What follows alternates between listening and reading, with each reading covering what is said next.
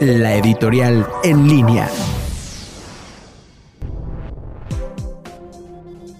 A estas alturas, algunas personas me preguntan, ¿cómo será la recuperación de esta crisis? La verdad es que ni siquiera nos hemos asomado al fondo de esta. Hoy nuestro país aún está en shock y no sabe cómo actuar, no sabe si este es el ritmo de lo normal, si esto le vamos a llamar normalidad, nueva normalidad o qué.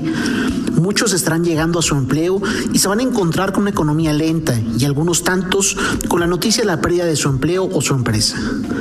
Y es que no hemos tocado fondo. Aquellos que creen que esta es la crisis se equivocan. Aún estamos en plena crisis sanitaria. Aún no se ha visto los estragos de la crisis económica. Algunos creen que volverán a sus actividades y ritmos normales. La realidad es que al menos durante los siguientes meses la economía estará deprimida, habrá menor gasto, menores ventas y por lo tanto un menor nivel de ingreso generalizado. Solamente en este año se espera que nuestro país se agreguen 10 millones de pobres a la nada honrosa cifra de personas en situación de pobreza. De estos 10 millones de pobres, cerca de 400 mil le van a tocar a Guanajuato. Pasarán varios años, pero varios años, para que el nivel de bienestar económico sea siquiera igual al que veníamos percibiendo en el 2019.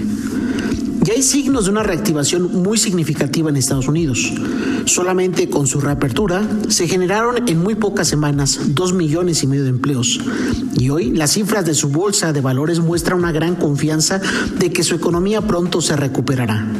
Lamentablemente, esta situación no será similar para México. Recordemos que aquí no se realizaron programas de rescate a las empresas, ni tampoco se generaron los apoyos que en este momento sí están dando frutos en nuestro país vecino. Habrá que esperar entonces que nuestra recuperación sea lenta y dolorosa.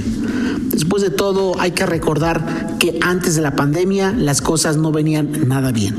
Soy Daniel Aguilar, economista, y me puedes seguir en Twitter en arroba Gracias.